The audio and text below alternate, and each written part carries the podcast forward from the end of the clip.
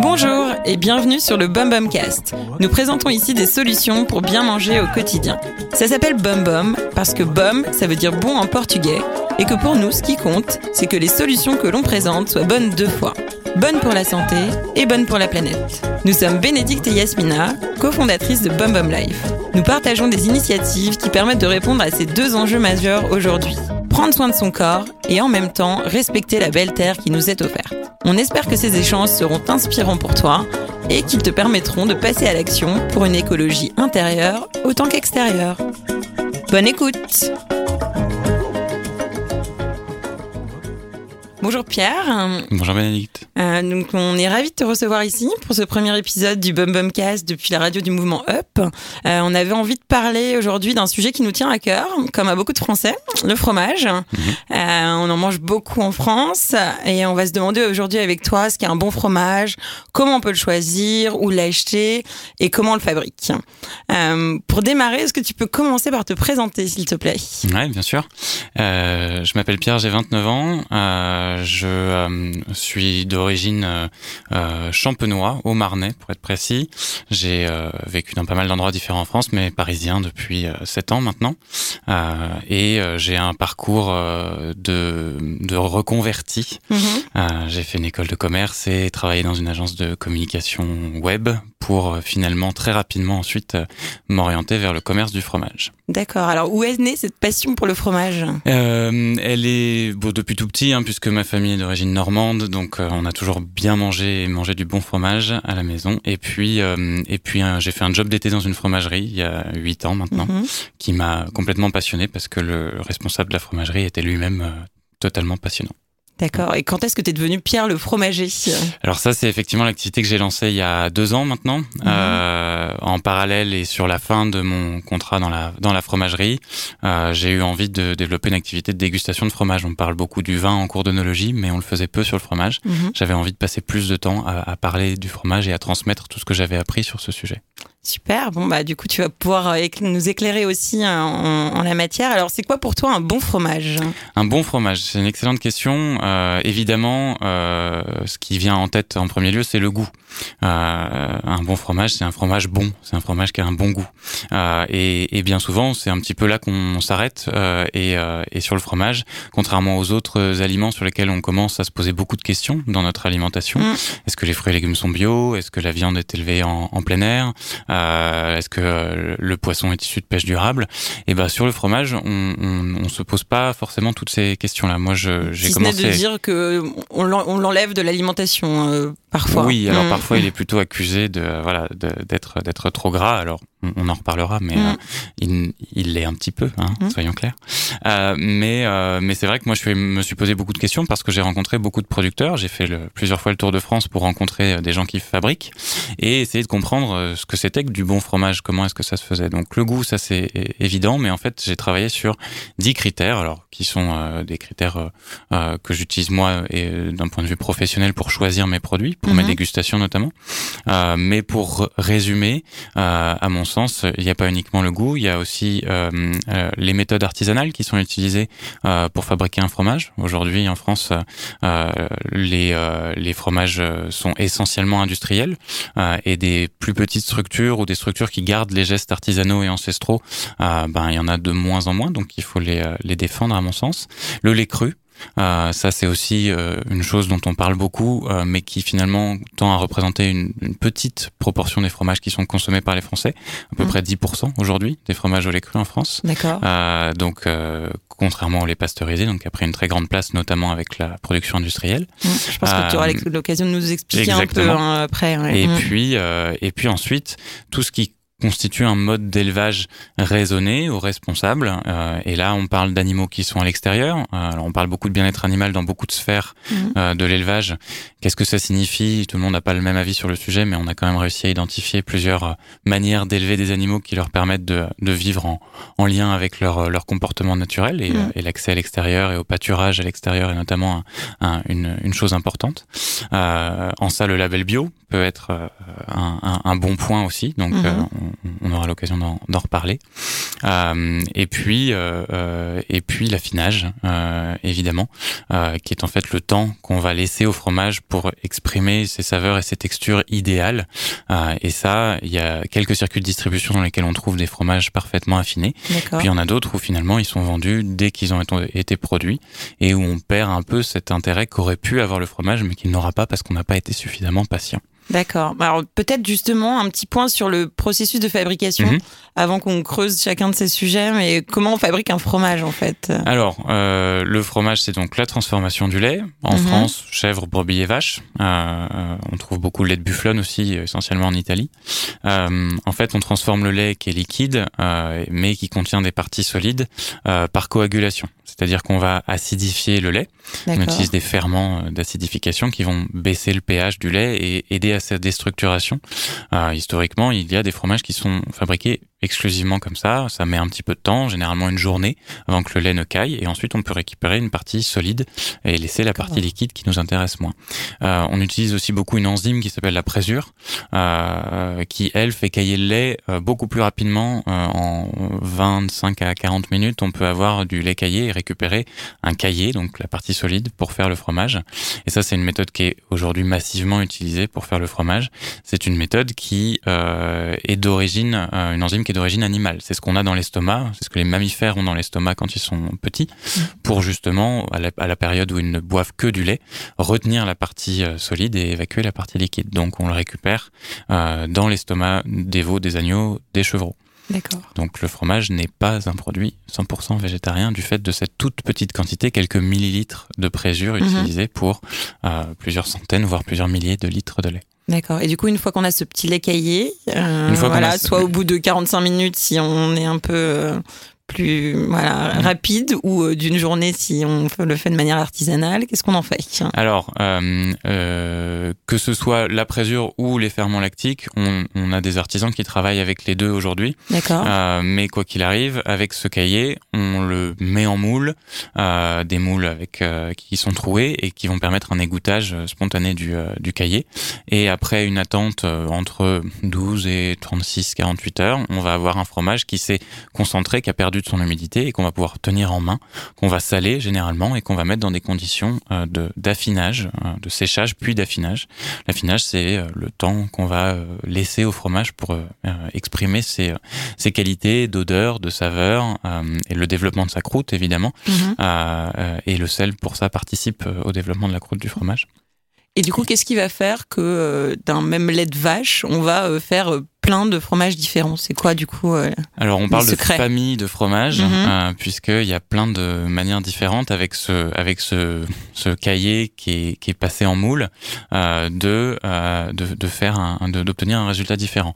Un camembert par exemple ou un brie de la famille des pâtes des croûtes fleuries, mhm. euh, ça va être un pénicillium donc un, champignon en fait qui a été sélectionné qui va être euh, mis dans le lait ou aspergé sur les fromages frais et qui va faire pousser cette petite mousse blanche hein, qui est assez caractéristique de ces produits Mhm. Le, les poisses, le minster, le maroilles, les croûtes lavées. Là, on va utiliser non pas du sel sec, mais de l'eau salée euh, pour laver le fromage et ça va petit à petit développer un ferment rouge euh, qui va donner sa couleur orangée euh, au produit. Les pâtes pressées, qu'elles soient cuites ou non cuites, c'est en fait un cahier qu'on va pas laisser s'égoutter spontanément, mais on va utiliser une presse euh, manuelle ou mécanique pour évacuer un maximum d'humidité, obtenir des textures assez fermes. Et de, ce point, de, de, de cette manière-là, on obtient des fromages qu'on va pouvoir garder plus longtemps. Quoi, par exemple, comme fromage?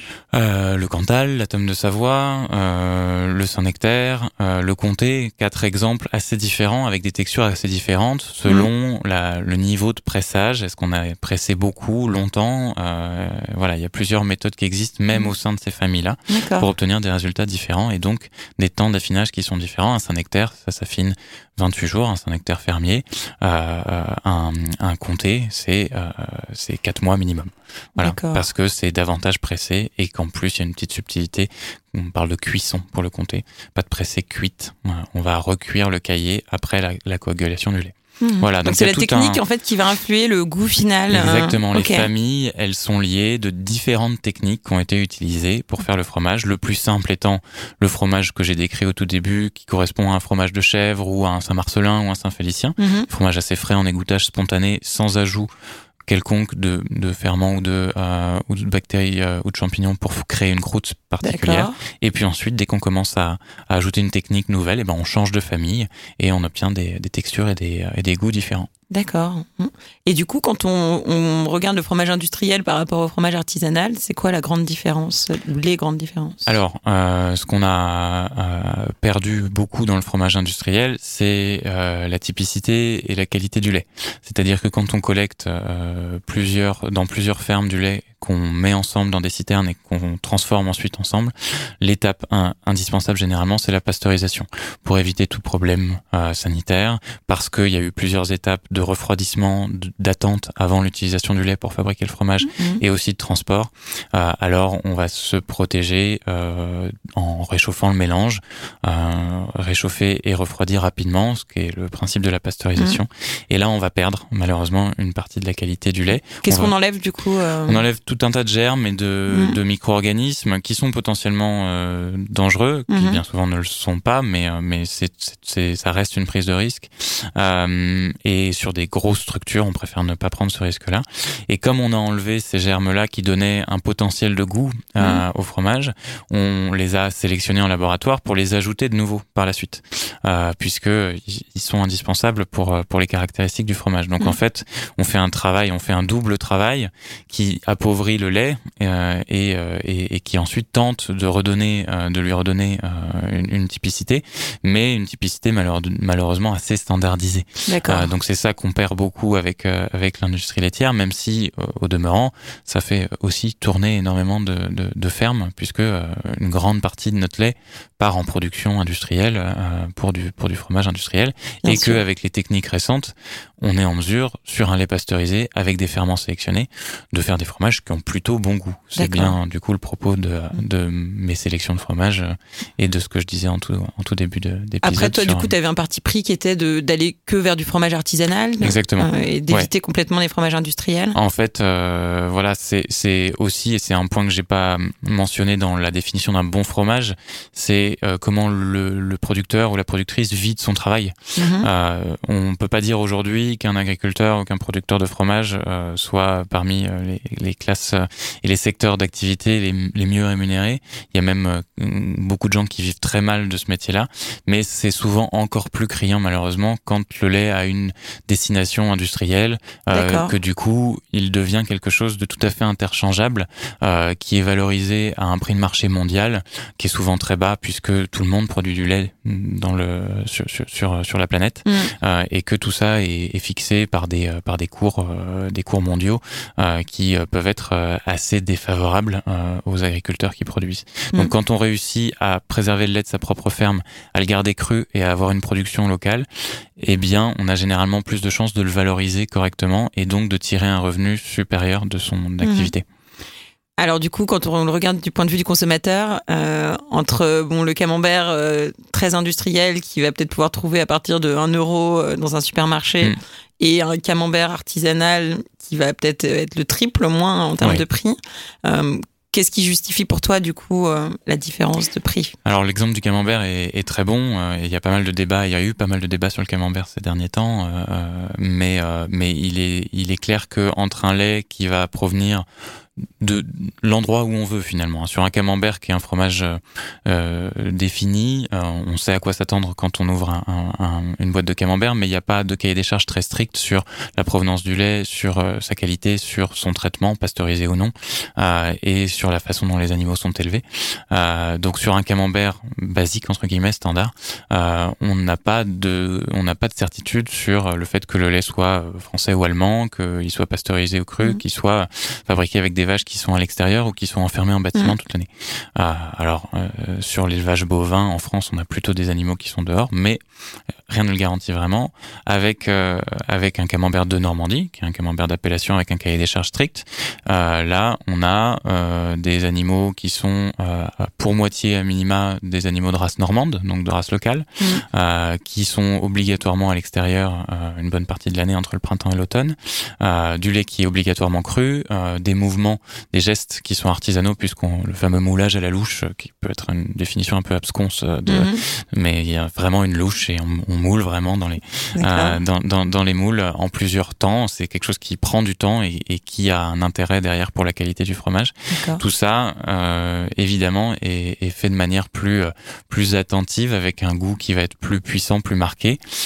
mais derrière, comme ce ne sont généralement pas les mêmes circuits de distribution, bah évidemment le prix qu'on trouve dans une fromagerie qui tourne autour de 5,50 voire 6 mmh. voire 7 euros pour certains camemberts, euh, il est un peu affolant par rapport au, euh, comme, comme tu disais, de 2 euros, autour de 2 euros euh, ou 2,50 euros dans un supermarché. Bon, mm. évidemment, les marges sont pas les mêmes dans des petites structures de distribution comme une fromagerie et dans un supermarché. Mm. Euh, et puis, le lait n'a pas été payé au même prix, puisqu'un lait euh, d'appellation, un lait pour faire du camembert de Normandie qui reste cru et qui répond à des critères de qualité élevés, ben, heureusement, fort heureusement, il va être payé davantage au litre de lait que qu'un litre de lait qui va être pasteurisé et qui va partir dans une production de camembert standard. Et d'ailleurs, du coup, entre les producteurs de lait et les producteurs de fromage, est-ce que souvent les producteurs de fromage sont aussi producteurs de lait ou j'ai l'impression que tu décris plutôt, en l'occurrence pour le camembert, une séparation avec euh, les éleveurs du coup de vaches. Qui Exactement. Et un métier un peu différent finalement que oui, préparateur. Euh. Il y, a, plusieurs, euh, il, y a, il y a plusieurs zones et c'est assez spécifique à certains terroirs d'avoir surtout des fermiers qui produisent eux-mêmes leur fromage, mmh. leur lait et leur fromage. C'est d'ailleurs le, c'est d'ailleurs ce qui se cache derrière l'appellation fermier. Quand vous, quand on dit d'un Saint-Nectaire ou d'un reblochon qu'il est fermier, ça mmh. veut dire qu'il est fabriqué avec le lait d'un seul troupeau directement sur la ferme. D'accord. donc ça c'est un, plutôt une indication de petite production et, et, et potentiellement de, de, qualité, même si ça ne fait pas tout. Euh, et, euh, et, et c'est vrai que dans, dans beaucoup de régions, et notamment dans le camembert, on a ce qu'on appelle des laiteries qui vont collecter le lait des fermes et qui vont fabriquer ensuite. Alors selon qu'elles collectent le lait de 25 fermes ou qu'elles collectent le lait de 150, elles vont évidemment pas s'en occuper de la même manière et ça mmh. va pas être les mêmes conditions. C'est ce que je disais par rapport au, lait pasteurisé mmh. tout à l'heure. Il y a aussi des endroits comme dans le comté où il n'existe pas de fabrication fermière. Vous ne pouvez pas trouver de comté fermier, ça n'est pas autorisé par l'appellation. Ah, on doit obligatoirement passer par les laiteries locales qui s'appellent les fruitières euh, et euh, transformer son lait tous ensemble entre guillemets. En tout cas, on, on met le lait en commun Mm. C'était l'idée de la fruitière euh, historiquement, c'était euh, c'était de mettre le lait en commun et d'en tirer le fruit euh, qui est le fromage. Mm-hmm.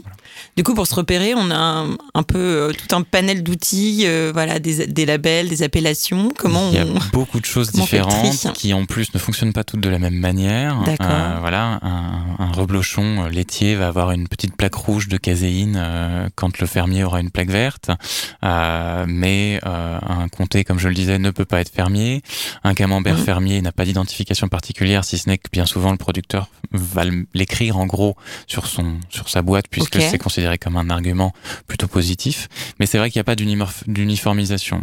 Le système de labels qui existe, et il y a deux labels qui sont essentiels et qu'il faut avoir en tête dans le fromage, c'est l'AOC ou l'AOP, appellation d'origine contrôlée historiquement en France, protégée au niveau européen. Mmh. On parle plutôt d'AOP aujourd'hui.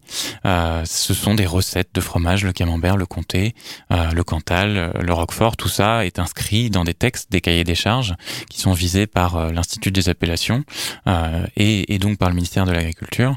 Et ça, ce sont des recettes immuables. Le seul problème, c'est que même au sein de ces recettes, ben, on, a, on en a qui sont plus ou moins précises. la recette du comté, le cahier des charges du comté est extrêmement fourni. Mmh. On peut très difficilement faire du comté de mauvaise qualité en fait. Parce que la recette est précise, parce que là, les races de vaches sont précisées, le nombre d'hectares de pâturage par vache est précisé, le temps d'affinage, le mode de traitement du lait toujours cru, ce genre de choses.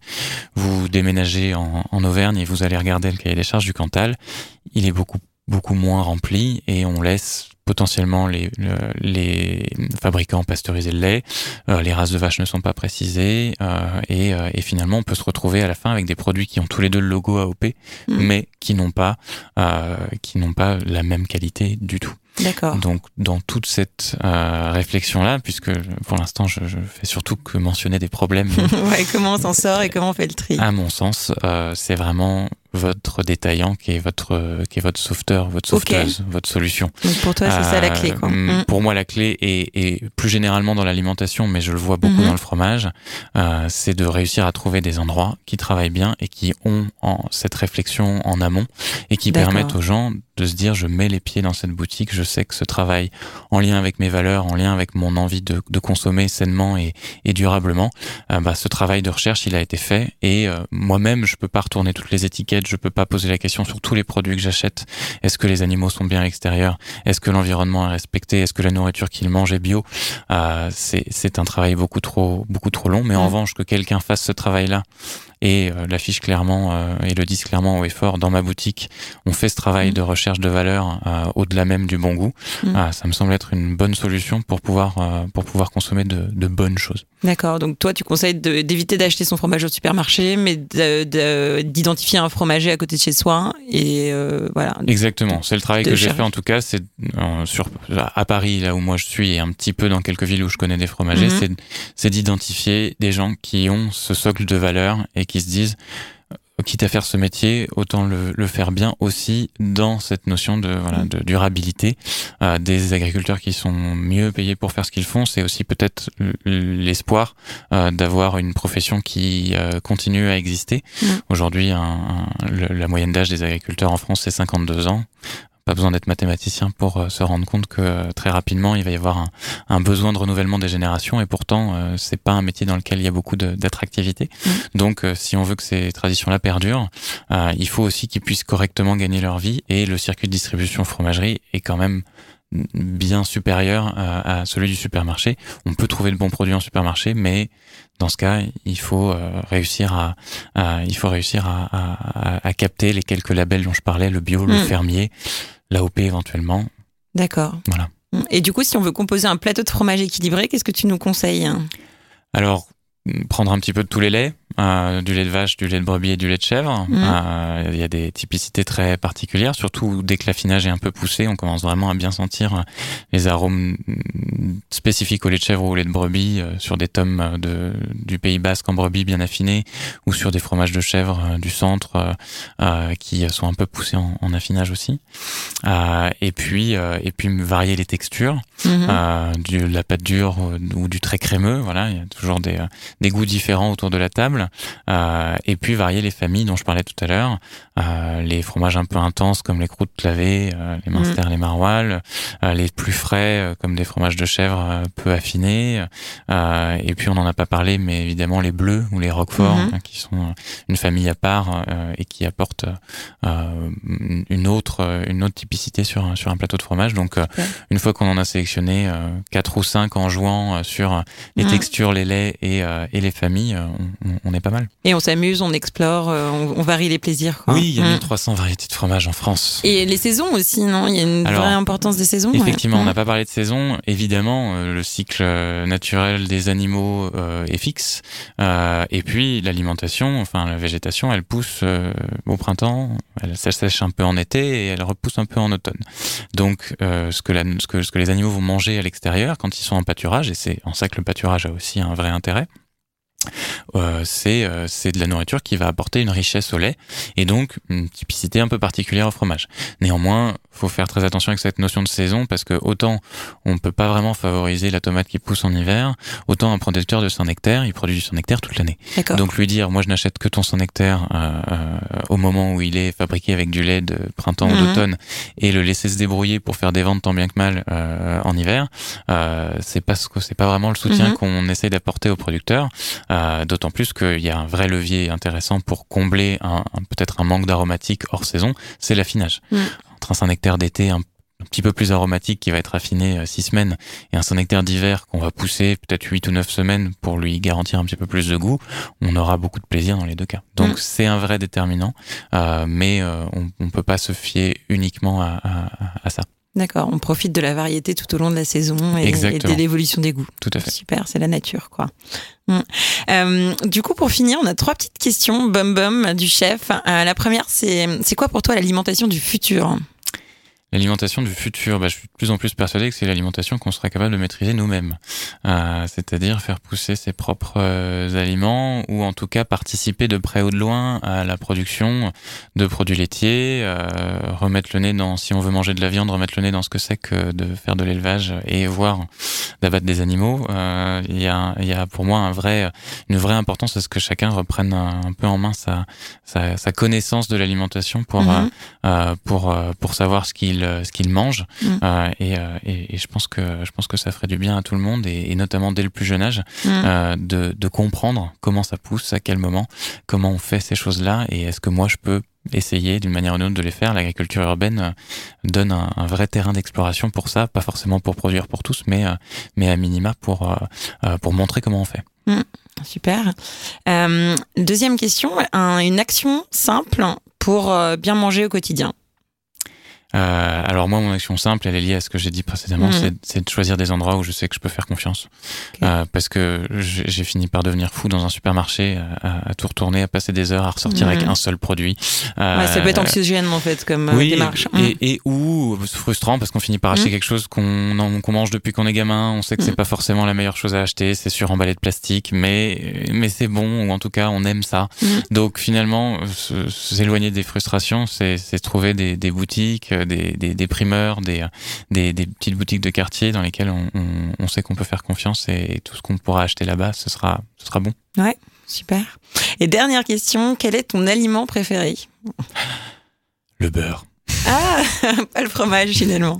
Bah, Si je devais choisir, ce serait terrible de devoir faire le choix, mais vraiment, je mange une quantité de beurre absolument, absolument astronomique et je ne mm. pourrais pas m'en passer. Beurre euh, de baratte, demi-sel, au lait cru, euh, au lait cru idéalement, et euh, au risque de faire hurler tout le monde, doux. Ok, bon, super, merci.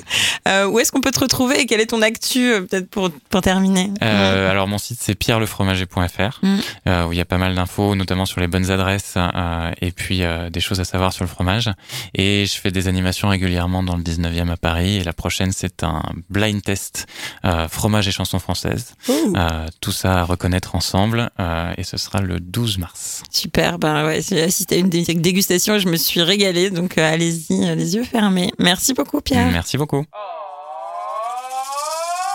Si tu as aimé cet épisode, n'hésite pas à en parler autour de toi, à écouter les autres épisodes, à le partager avec tes amis et à nous mettre des petites étoiles sur la plateforme de ton choix. Ça nous aide beaucoup. Belle journée et à très vite.